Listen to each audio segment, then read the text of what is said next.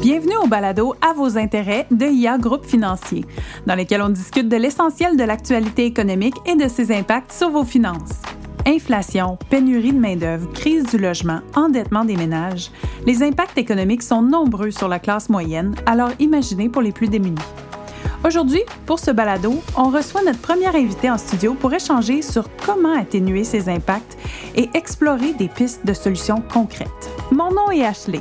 Je suis en compagnie de mon collègue Sébastien McMahon, notre stratège en chef et économiste senior chez IA Groupe Financier. Et aussi d'Isabelle Genet, présidente directrice générale de Centraide Québec et Chaudière-Appalaches. Alors bonjour Isabelle, bonjour Sébastien. Bonjour. Bonjour. Alors, tout d'abord, Isabelle, peux-tu nous parler de ton rôle chez Centraide? Oui, certainement. Alors, je suis présidente directrice générale de Centraide Québec Chaudière-Appalaches. Euh, Qu'est-ce que ça fait, Centraide? Hein? C'est euh, une organisation qui a plus que 77 ans, qui est née à la fin de la Deuxième Guerre mondiale, où est-ce que tout le monde s'est rendu compte que chacun qui faisait des petites campagnes de levée de fonds, chacun de son côté, ça commençait à rendre les choses difficiles dans un contexte d'après-guerre. Puis on dit, on va s'en faire juste une campagne. Puis on va ramasser l'argent, puis on va le mettre à l'endroit où il y a les, les plus grands besoins. Donc, euh, c'est euh, ce que Centraide fait maintenant depuis 77 ans. On a 215 organismes qui sont analysés, qui euh, ont une reddition de compte rigoureuse. Puis cette analyse-là, elle est faite par des bénévoles. Il y a 70 personnes de la communauté qui analysent la gouvernance, l'impact, les finances de ces organismes-là. Donc, on fait vraiment, on tisse un filet social très solide pour n'échappe personne à travers ces 215 organismes-là. Puis justement, on, on, sait que la demande là, dans les organismes a augmenté, mais qu'est-ce qu'on voit maintenant qu'on ne voyait pas avant? On voit un nouveau visage euh, de la pauvreté et des besoins. On voit beaucoup de monde qui ont des revenus qui vont chercher de l'aide dans les euh, banques alimentaires, dans les aides de première ligne. On voit des fils qui s'allongent et des listes d'appels et de requêtes interminables dans les organismes qui soutiennent les enjeux autour de la santé mentale. Et on voit surtout un réseau communautaire qui est devenu la première ligne et qui sauve le réseau de la santé. Puis d'ailleurs, ça, c'est pas nous qui le disons, hein, c'est le ministère de la Santé qui nous l'a dit pendant la pandémie. Si le réseau communautaire avait pas été là sur la première ligne, le réseau de la santé aurait craqué. OK, tout à. Puis comme économiste, on parle beaucoup de croissance économique, puis on voit que la société généralement s'enrichit, mais les inégalités aussi deviennent de plus en plus importantes. Est-ce que tu pourrais me parler peut-être un peu de l'évolution des inégalités, peut-être au cours des dernières décennies, mais surtout pendant, puis depuis la fin de la pandémie, comment est-ce que le visage des inégalités a changé? Ben, en fait, hein, les, inégalités se creusaient avant la pandémie. La pandémie était un révélateur de ça beaucoup. Hein. Les inégalités, ça se creuse parce que euh, les inégalités de revenus se creusent, bien sûr, mais aussi parce que quand les salaires augmentent, par exemple, dans la région de Québec-Chaudière-Appalaches, où est-ce qu'on se trouve présentement, on est toujours vu comme une, région très, euh, tu sais, euh, en santé, hein, économiquement, mais les salaires qui augmentent, ce sont ceux de 30 de l'heure et plus. Fait que nécessairement, mathématiquement, ce que ça fait, c'est que ça creuse encore plus la différence entre les plus petits salariés puis les plus grands salariés. Mais si on regarde dans les dernières années, c'est-à-dire fin des années 90 jusqu'en 2018, l'écart s'est creusé de façon immense entre le premier décile, si on sépare en 10 tranches de revenus la population au Québec, le premier décile entre 98 puis 2018, il a augmenté ses revenus par ménage d'à peu près on dirait à peu près 1500 dollars, tandis que le dixième décile, on est dans les 700 000 dollars de différence. Oui. Donc, il y a vraiment une immense différence. Fait que si, puis ça, ce que ça fait, outre les chiffres, c'est qu'il y a des humains en arrière de ça qui finissent par abandonner un peu l'idée de peut-être monter cet escalier-là. Nous, les inégalités sociales, on les illustre beaucoup par des escaliers roulants, là, où est-ce que l'escalier roulant en haut, il va par en haut, puis dans le bas, il va par en bas. Fait que quand ouais. on veut monter, puis qu'on mmh. est au début, puis qu'on est affecté, puis qu'on est dans des populations vulnérables, c'est beaucoup plus difficile de s'en sortir. Puis, tu sais, une, une, étude que j'aime beaucoup citer de la, Banque du Canada cet été, en juin 2022, a sorti une étude qui disait que pendant la pandémie, les ménages canadiens moyens sont enrichis de 230 000 mais derrière ça, c'est la valeur de la maison qui a augmenté, la valeur des marchés qui étaient à la hausse, donc les fonds de pension qui ont pris de la valeur, euh, un petit peu d'épargne supplémentaire, mais ce qui est derrière ces chiffres-là aussi, c'est que oui, si tu avais de l'actif, si tu avais une maison, si tu avais un fonds de pension, ta valeur a augmenté, mais sinon, tu te retrouves avec, tu fais du surplace, puis là, l'inflation à l'épicerie, on parle de 10 là. Puis Sébastien, c'est qui les premiers qui ont perdu leur emploi dans mmh. la, la, pandémie? Mmh. C'est les petits salariés. C'est ceux qui sont sur le bord de la table qui tombent en premier quand la table se met à trembler. Là. Euh, tout à fait. Puis, poser la question, c'est y répondre, là, mais le, le, portrait type de la famille, probablement qu'il n'y a pas de portrait type de famille qui a besoin d'aide, de centraide. Ben, en fait, le portrait type de la famille a quand même changé. Ce qu'on voyait beaucoup auparavant, c'est des gens qui étaient en grande majorité sans emploi, qui avaient besoin surtout des aides de première ligne là, sur les choses essentielles, là, se vêtir, se loger, se nourrir. Maintenant, c'est des gens qui ont des revenus d'emploi. Et c'est de plus en plus, là, dans les banques alimentaires, c'est 30% de plus de gens comme ça qui sont, euh, qui sont en demande présentement. Et les impacts des organismes sur notre économie, ça peut ressembler à quoi? On estime que le coût de la pauvreté, ça c'est une, donnée qui date un petit peu d'avant 2020, mais au Québec, c'est entre 15,7 et 17 milliards de dollars par année. Ça, c'est juste au Québec, fait qu'on peut facilement multiplier ça par 10 au Canada. Évidemment que c'est pas juste les organismes communautaires qui peuvent agir sur la, sur la pauvreté. Puis d'ailleurs, la philanthropie, qui aident ces organismes-là, c'est pas les seuls responsables. On pourrait pas tous tenir ça sur nos épaules. Hein? Les mm-hmm. politiques publiques sont importantes et tout, mais les organismes communautaires qui agissent à différents moments dans la vie d'une personne, ça peut arriver qu'une personne en ait besoin à plusieurs moments, ou qui, sur quelque chose qui est très ponctuel. C'est même si c'est difficile à chiffrer, on sait qu'on contribue à sortir cette personne-là de la pauvreté. Et à ça, on peut rajouter puis estimer ensemble qu'est-ce que c'est que cette personne-là peut contribuer à la société de façon bien pragmatique, en payant ses taxes, en devenant un employé, mais aussi comme on voit beaucoup, des gens qui se font aider par des organismes communautaires qui deviennent des aidants eux-mêmes, qui s'investissent sur les conseils d'administration. Il y a beaucoup de richesses.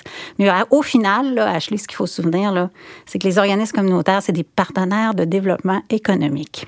Il faut les voir comme ça. C'est pas juste d'aider des gens à des moments précis, c'est euh, de l'aide qui va les, porter pour le long terme. Ces gens peuvent changer la vie des gens. C'est ça que les organismes communautaires font, tout le temps. OK, parfait. Peut-être une, peut une, question, euh, question d'économiste ici. Quand, quand on entend les gouvernements dire euh, le bouclier anti-inflation, donc on va donner de l'argent à tout le monde. Les économistes, on est les premiers à dire ben, le montant d'argent qui est donné à la population, ben, c'est sûr que ça appartient à la population, l'argent que le gouvernement renvoie, mais il y a des gens qui en ont moins besoin, qui n'en ont pas besoin du tout, puis il y en a qui auraient besoin d'en recevoir plus. Comme organisme communautaire, quand vous entendez des mesures larges comme ça des gouvernements, vous réagissez comment?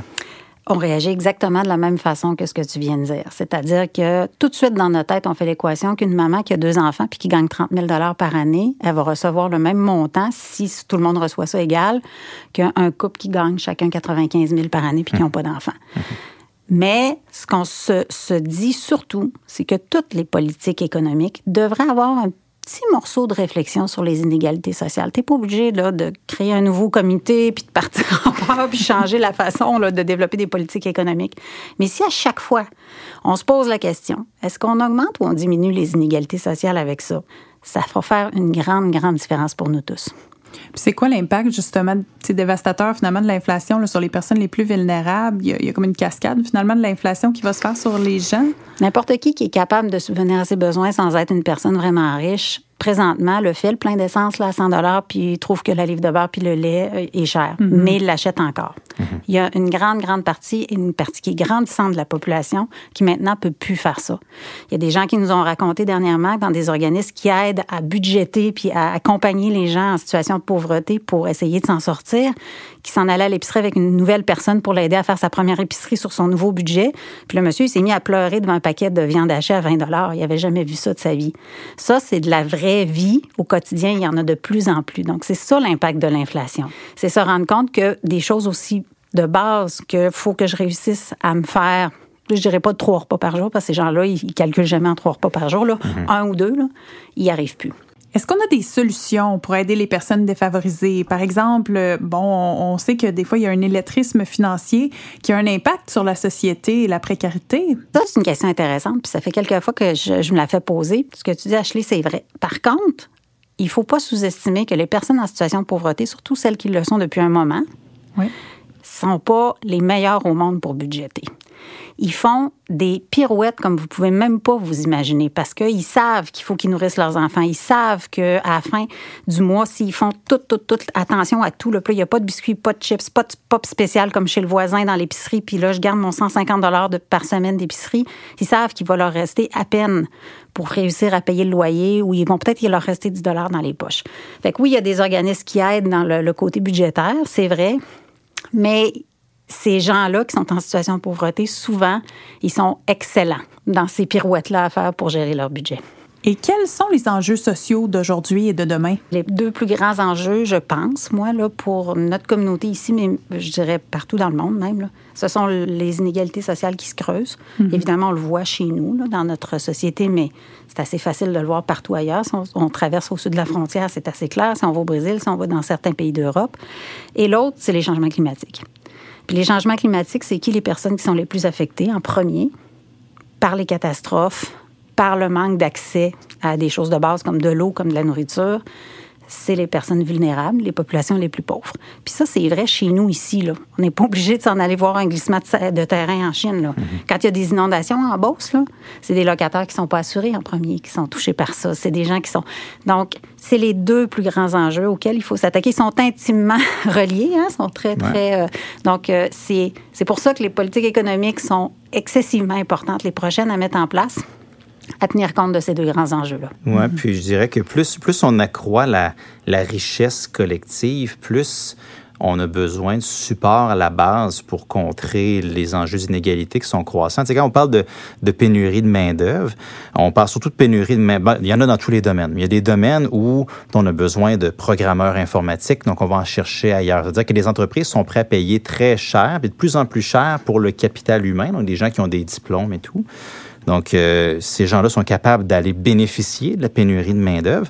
Mais une façon de contrer la pénurie de main-d'œuvre aussi, c'est d'automatiser des chaînes de production. Donc, il y a des gens qui perdent leur emploi de ce côté-là. Fait que là, on voit que l'écart se creuse, se creuse, se creuse. Puis, Comment est-ce qu'au point de vue gouvernemental, on peut aider ça? C'est une bonne question, mais on a besoin de des gens sur le terrain. On a besoin d'organismes communautaires, c'est clair. Puis les organismes communautaires aident aussi à l'accès à l'éducation. Oui, pour des travailleurs qui doivent se recycler, c'est mm-hmm. certain, parce que c'est pas vrai que ça passe seulement dans le système d'éducation traditionnel, ça. Puis ça peut pas être juste les entreprises non plus, qui s'occupent toujours de reformer ces gens-là.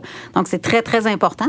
Puis juste l'accès à une bonne éducation. Tu sais, pendant la pandémie, là, il y avait des jeunes qui allaient faire leurs devoirs pour avoir du Wi-Fi à côté de la bibliothèque. Rendu au mois d'octobre, c'est une table à pique-nique, là. Ça commence à avoir mal aux, doigts, là, parce que les parents devaient choisir entre le loyer puis payer Internet. Mais des organismes communautaires, ils palliaient à ça. Que ça aussi, ça en fait partie, justement, d'avoir accès à cette éducation-là, puis pour plus tard avoir moins de pénurie de main-d'œuvre. Oui, puis, puis des, ma femme est enseignante, puis elle décrivait beaucoup pendant la pandémie qu'il y a des gens qui ont, sont chanceux, vivent dans une grande maison, les jeunes ont leur chambre, leur chambre est bien installée, étudier, c'était facile, mais il y en avait d'autres élèves que, ben, ils vivent dans un plus petit appart, puis ont plusieurs frères et sœurs, puis on travaille à table de cuisine, puis là, c'est bruyant, donc de la difficulté ben à suivre, puis là, les retards scolaires se creusent, puis c'est pas tout le monde qui, euh, qui a la même chance. Non, non. Puis ça, là, c'est pas juste parce que ça peut arriver aussi des fois que c'est dans une famille où est-ce qu'il y a des tensions, où il y a des enjeux de santé mentale, où il y a de la violence. C'est pas juste dans des milieux défavorisés économiquement que ça s'est mhm. produit et que ça se produit encore. C'est ça qui est important de se souvenir tout le temps. Les populations défavorisées, c'est oui des gens qui sont impactés par l'inflation, par le manque de ressources financières, mais c'est beaucoup plus large que ça. Puis il faut toutes les aider. Si on en échappe, on est tous perdants. Oui. Mhm. absolument. Isabelle, merci infiniment. Je suis euh, touchée et euh, plus éduquée. Ça m'a fait plaisir.